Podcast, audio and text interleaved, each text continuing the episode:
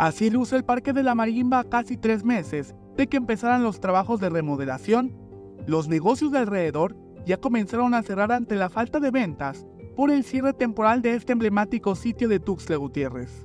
Aproximadamente tres meses que tiene cerrado el parque, sí nos bajó de un 100%. Te puedo decir que nos bajó aproximadamente como un 80% de eh, lo que son las ventas realmente sí nos afectó bastante. Pues antes había más gente, la cafetería pues, se llenaba, había más movimiento y pues desde que se cerró, ahorita pues ah, las ventas se fueron para abajo. Trabajadores de la zona señalaron que ya son aproximadamente 10 negocios los que han cerrado durante estos meses. Esto viene a representar un 15% de los comercios que han quebrado de los 65 locales que están alrededor del parque. Señora que vendía tamales, los eloteros, todos vinieron a afectar. No ves ningún elotero ya por acá porque pues a todo mundo nos afectó realmente.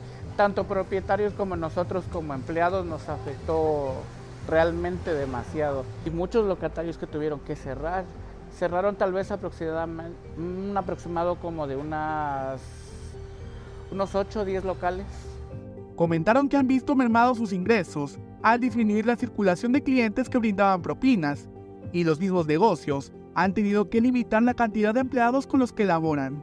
Nos afectó en lo que es las ventas y las propinas eh, un 80-85% porque este, pues ya no tenemos la misma cantidad de gente y en ambos turnos venimos afectados porque pues ya de, te puedo decir que de, por lo general nos íbamos con 300, 400 tal vez al día de propina y ahorita únicamente nos hemos ido como con 50 pesos, con 20.